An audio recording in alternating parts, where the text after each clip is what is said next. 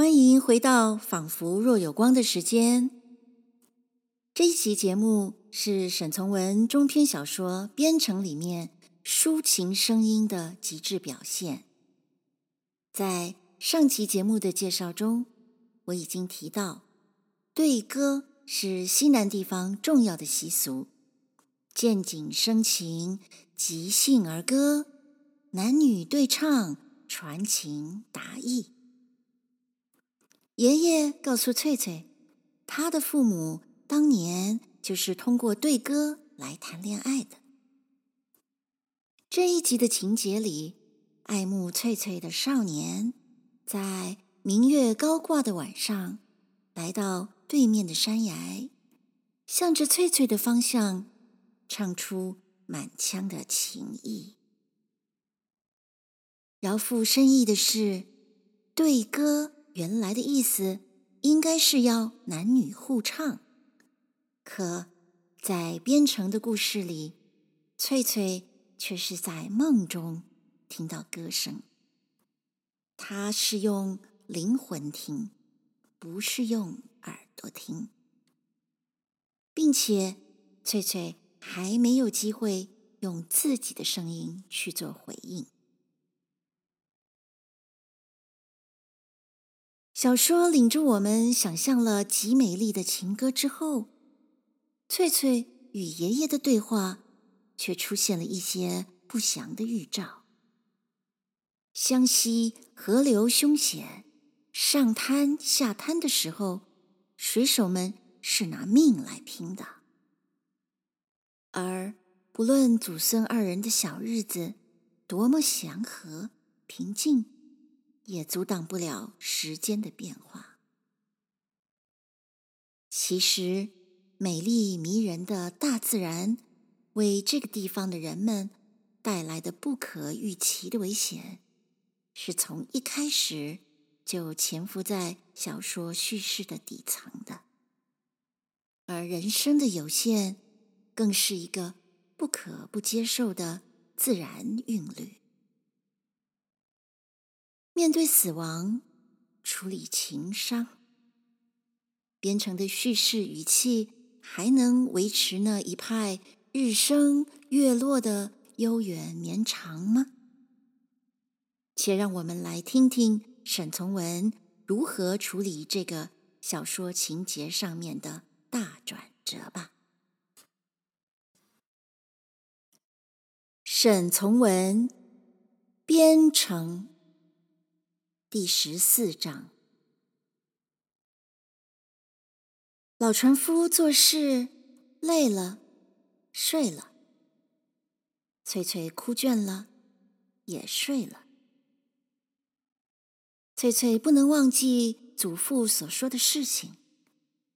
梦中灵魂为一种美妙歌声浮起来了，仿佛轻轻的各处飘着，上了。白塔，下了菜园，到了船上，又复飞窜过悬崖半腰，去做什么呢？摘狐尾草。白日里拉船时，他仰头望着崖上那些肥大狐尾草，早已极熟悉。崖壁三五丈高，平时攀折不到手，这时节却可以选顶大的叶子做伞。一切皆像是祖父说的故事。翠翠只迷迷糊糊的躺在粗麻布帐子里草垫上，以为这梦。做得顶美，顶甜。祖父却在床上醒着，张起个耳朵，听对西高崖上的人唱了半夜的歌。他知道那是谁唱的，他知道是河街上天宝大佬走马路的第一招。又忧愁又快乐的听下去。翠翠因为日里哭倦了，睡得正好，她就不去惊动他。第二天天一亮，翠翠就同祖父起身了，用溪水洗了脸，把早上说梦的忌讳去掉了。翠翠赶忙同祖父去说昨晚上所梦的事情。爷爷。你说唱歌，我昨天就在梦里听到一种顶好听的歌声，又软又缠绵。我像跟了这声音各处飞，飞到对溪悬崖半腰，摘了一大把虎尾草。得到了虎尾草，我可不知道把这个东西交给谁去了。我睡得真好，梦得真有趣。祖父温和悲悯的笑着，并不告给翠翠昨晚上的事实。祖父心里想：做梦一辈子更好，还有人在梦里做宰相、中状元嘞。昨晚上唱歌的老船夫还以为是天宝大佬。日来便要翠翠守船，借故到城里去送药，探听情况。在河街见到了大佬，就一把拉住那小伙子，很快乐地说：“大佬，你这个人又走车路又走马路，是怎样一个狡猾东西？”但老船夫却做错了一件事情，把昨晚唱歌人张冠李戴了。这两弟兄昨晚上同时到碧溪居去，为了做哥哥的走车路占了先，无论如何也不肯先开腔唱歌，一定得让那弟弟先唱。弟弟一开口。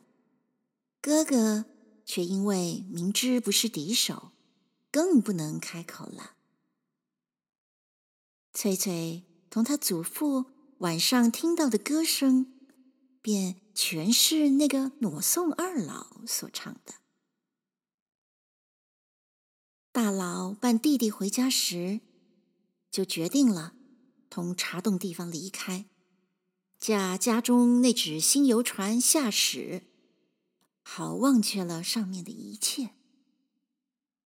这时正想下河去看新船装货，老船夫见他神情冷冷的，不明白他的意思，就用眉眼做了一个可笑的记号，表示他明白大佬的冷淡是装成的，表示他有消息可以奉告。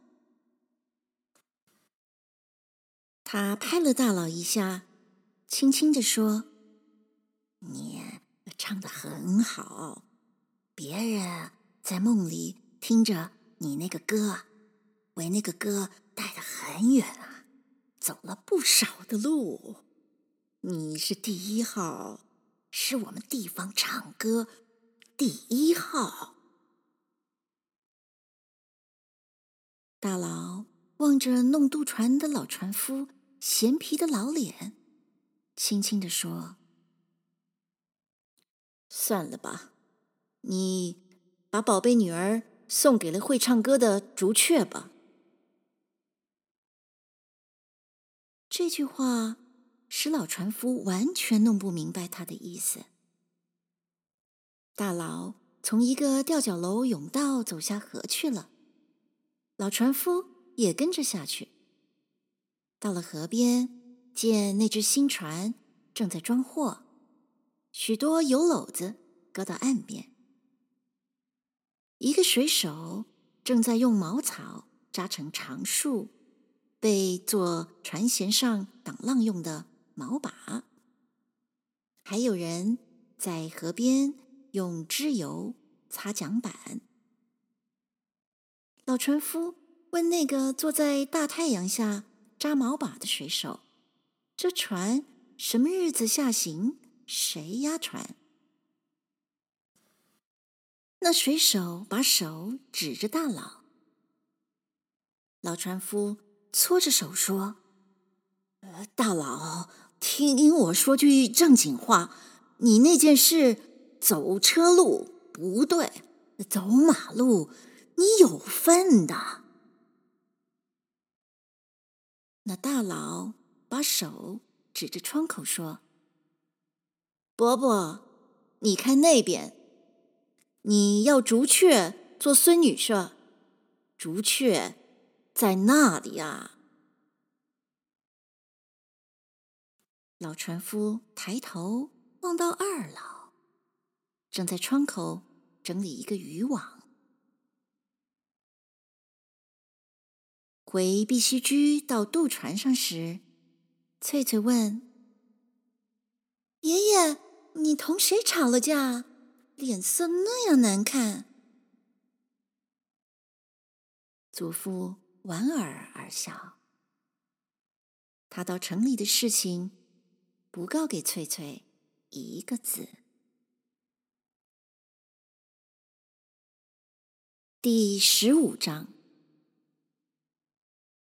大老坐了那只新游船向下河走去了，留下裸宋二老在家。老船夫方面还以为上次歌声既归二老唱的，在此后几个日子里，自然还会听到那种歌声。一到了晚间，就故意从别样事情上促翠翠注意夜晚的歌声。两人吃完饭，坐在屋里，因屋前冰水，长脚蚊子。一到黄昏，就嗡嗡的叫着。翠翠便把蒿艾竖成的烟包点燃，向屋中角宇各处晃着，驱逐蚊子。晃了一阵，估计全屋子里以为蒿艾烟气熏透了，才搁到床前地上去，再坐在小板凳上来听祖父说话。从一些故事上。慢慢的谈到了唱歌，祖父话说得很妙。祖父到后发问道：“翠翠，梦里的歌可以使你爬上高崖去摘那狐尾草。呃，若当真有谁来在对西高崖上为你唱歌，你怎么样？”祖父把话当笑话说着的，翠翠便也当笑话答道：“有人唱歌，我就听下去啊！他唱多久，我也听多久。嗯，唱三年六个月呢？唱得好听，我听三年六个月。这不公平吧？”嗯怎么不公平？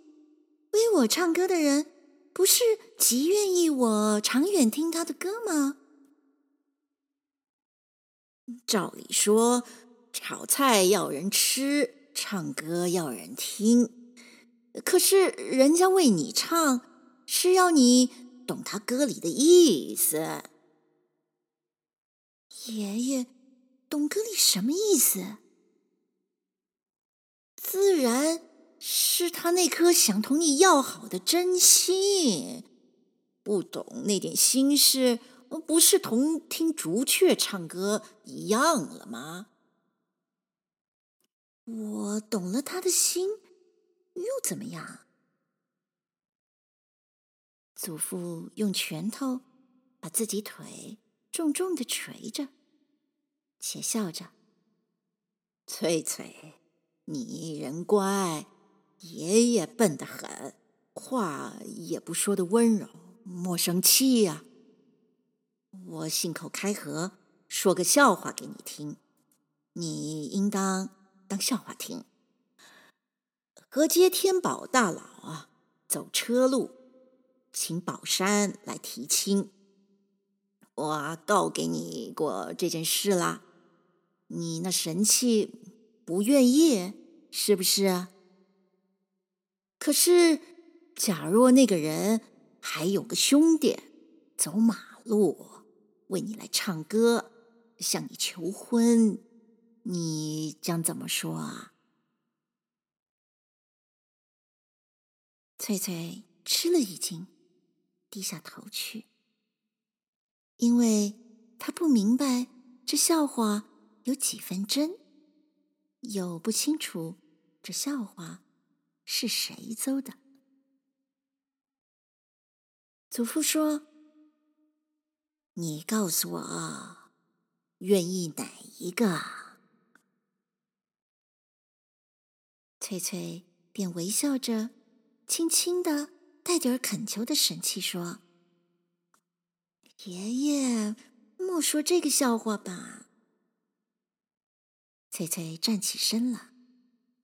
而我说的若是真话呢？爷爷，你真是个……翠翠说着，走出去了。祖父说：“我说的是笑话，你生我的气吗？”翠翠不敢生祖父的气，走进门线边时，就把话引到另外一件事情上去。爷爷。看天上的月亮，那么大。说着，出了屋外，便在那一派清光的露天中站定。站了一会儿，祖父也从屋中出到外边来了。翠翠于是坐到那白日里为强烈阳光晒热的岩石上去，石头。正散发日间所除的余热，祖父就说：“翠翠，莫做热石头啊，免得生坐板疮。”但自己用手摸摸后，自己便也坐到那岩石上了。月光极其柔和。西面浮着一层薄薄白雾。这时节，对西若有人唱歌，隔溪应和，实在太美丽了。翠翠还记着先前祖父说的笑话，耳朵又不聋，祖父的话说得极分明。一个兄弟走马路，唱歌来打发这样的晚上，算是怎么回事儿？他似乎为了等着这样的歌声，沉默了许久。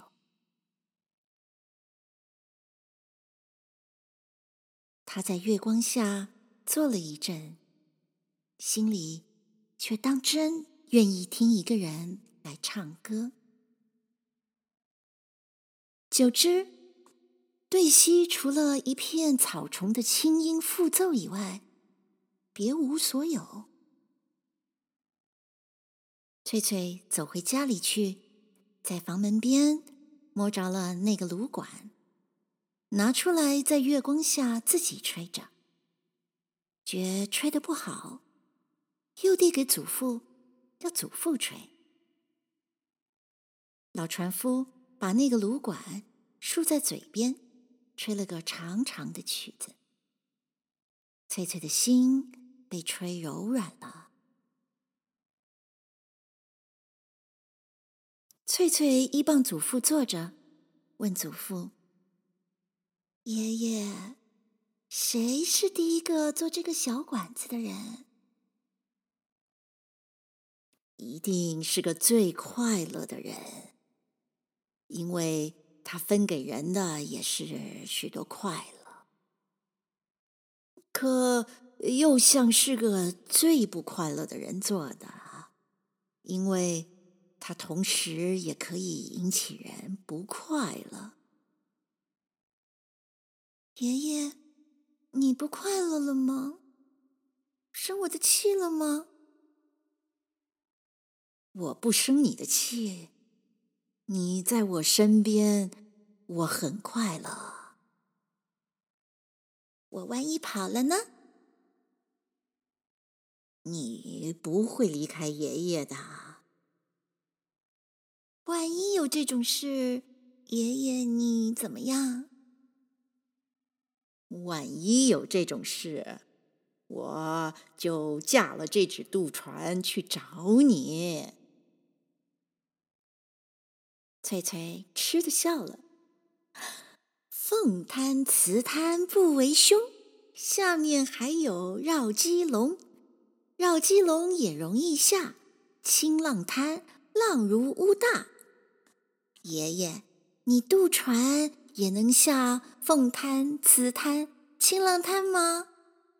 那些地方的水，你不说过像疯子吗？祖父说：“翠翠。”我到那时可真像疯子啊，还怕大水大浪。翠翠俨然极认真的想了一下，就说：“爷爷，我一定不走。可是你会不会走？你会不会被一个人抓到别处去？”祖父不作声了，他想到被死亡抓走那一类事情。老船夫打量着自己被死亡抓走以后的情形，痴痴的看望天南角上一颗星子，心想：七月八月。天上方有流星，人也会在七月、八月死去吧。又想起白日在河街上同大佬谈话的经过，想起中寨人陪嫁的那座年房，想起二老，想起一大堆事情，心中。有点乱。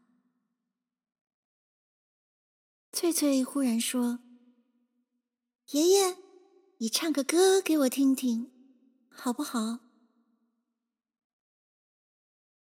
祖父唱了十个歌。翠翠傍在祖父身边，闭着眼睛听下去。等到祖父不作声时，翠翠。自言自语说：“我又摘了一把虎尾草了。”祖父所唱的歌，便是那晚上听来的歌。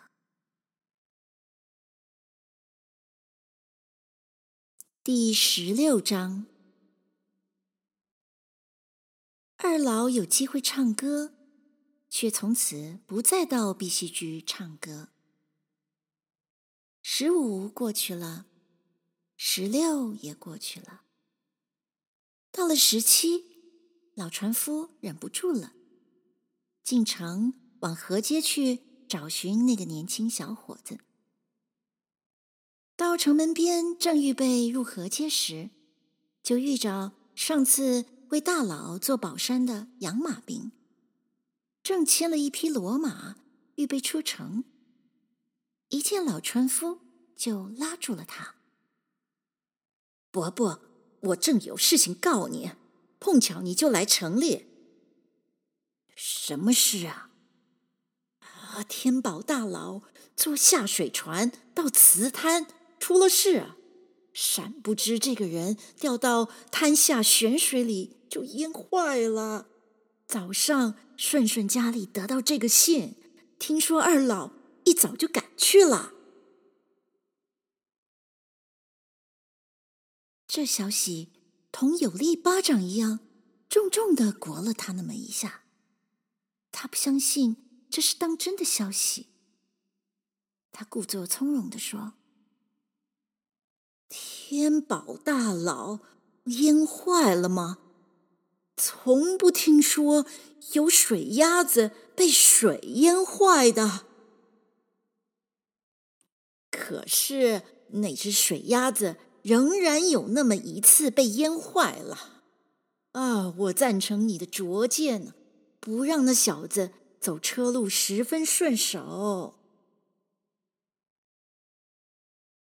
从马兵言语上，老船夫还十分怀疑这个新闻；但从马兵神气上注意，老船夫却看清楚这是个真的消息了。他惨惨地说：“我有什么拙见可言？啊，这是天意呀！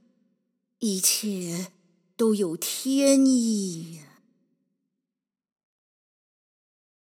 老船夫说时，心中充满了感情。特为证明那马兵所说的话有多少可靠处，老船夫同马兵分手后，于是匆匆赶到河街上去。到了顺顺家门前。正有人烧纸钱，许多人围在一处说话。走进去听听，所说的便是养马兵提到的那件事。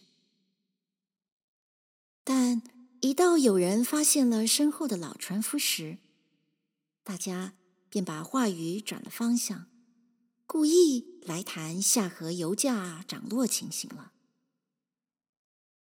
老船夫心中很不安，正想找一个比较要好的水手谈谈。一会儿，船总顺顺从外面回来了，样子沉沉的。这豪爽正直的中年人，正似乎为不幸打倒，努力想挣扎爬起的神气。一见到老船夫，就说：“老伯伯，我们谈的那件事情，吹了吧。天宝大佬已经坏了，你知道了吧？”老船夫两只眼睛红红的，把手搓着：“怎么的？”这是真事啊！是昨天，是前天。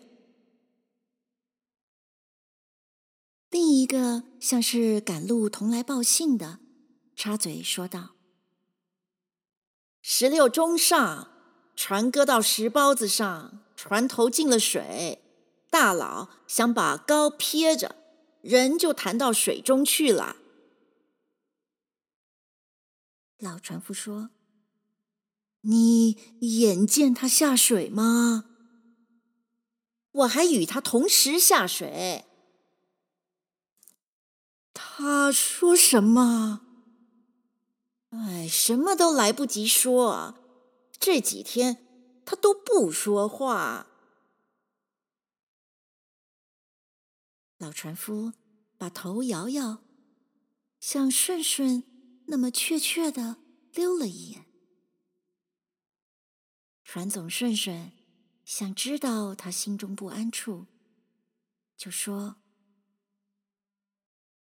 伯伯，一切是天，算了吧。我这里有大兴厂人送来的好烧酒，你拿一点去喝吧。”一个伙计用竹筒上了一桶酒，用新桐木叶蒙着桶口，交给了老船夫。老船夫把酒拿走，到了河街后，低头向河码头走去。到河边天宝大前天上船处去看看。养马兵还在那里放马到沙地上打滚，自己坐到柳荫下乘凉。老船夫就走过去，请马兵试试那大兴厂的烧酒。两人喝了点酒后，兴致似乎皆好些了。老船夫就告给养马兵，十四夜里二老过碧溪居唱歌那件事情。那马兵听到后，便说：“伯伯，你是不是以为翠翠愿意二老，应该派归二老啊？”话没说完，裸送二老却从河街下来了。这年轻人正像要远行的样子，一见了老船夫，就回头走去。杨马兵就喊他说：“二老，二老，你来，有话同你说呀。”二老站定了，很不高兴，神气。问马兵有什么话说？马兵望望老船夫，就向二老说：“你来，有话说。什么话？我听人说你已经走了，你过来，我同你说，我不会吃掉你。”那黑脸宽肩膊。样子虎虎有生气的裸送二老，勉强笑着。到了柳荫下时，老船夫想把空气缓和下来，指着河上游远处那座新年坊说：“二老，听人说那年坊将来是归你的，归了你。”派我来守碾子，行不行？二老仿佛听不惯这个询问的用意，便不作声。养马兵看风头有点僵，便说：“二老，你怎么大？预备下去吗？”那年轻人把头点点，不再说什么，就走开了。老船夫讨了个没趣儿，很懊恼地赶回碧溪居去。到了渡船上时，就装作把事情看得极随便似的，告给翠翠：“翠翠，今天。”城里出了件新鲜事情。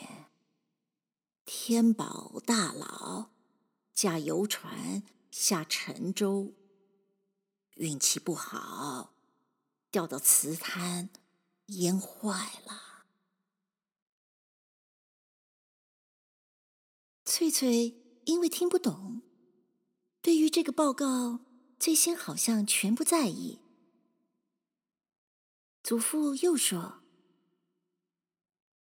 翠翠，这是真事啊！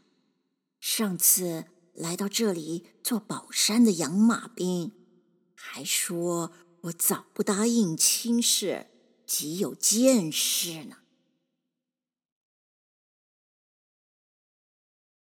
翠翠瞥了祖父一眼，见他眼睛红红的，知道他喝了酒，且有了点事情，不高兴。心中想：谁料你生气啊？船到家边时，祖父不自然的笑着向家中走去。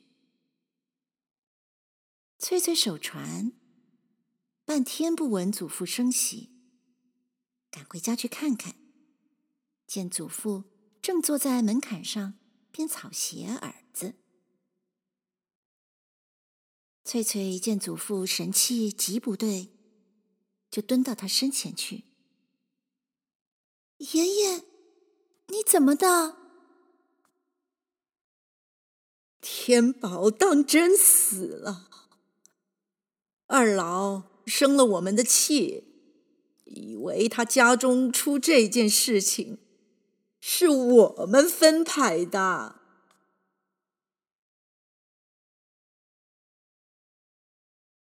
有人在溪边大声喊：“渡船过渡！”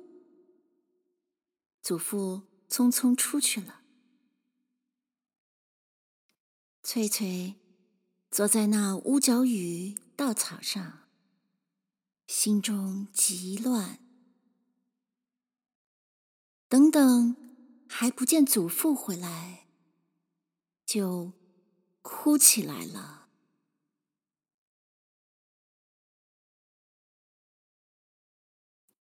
谢谢您收听这一集《仿佛若有光》的节目。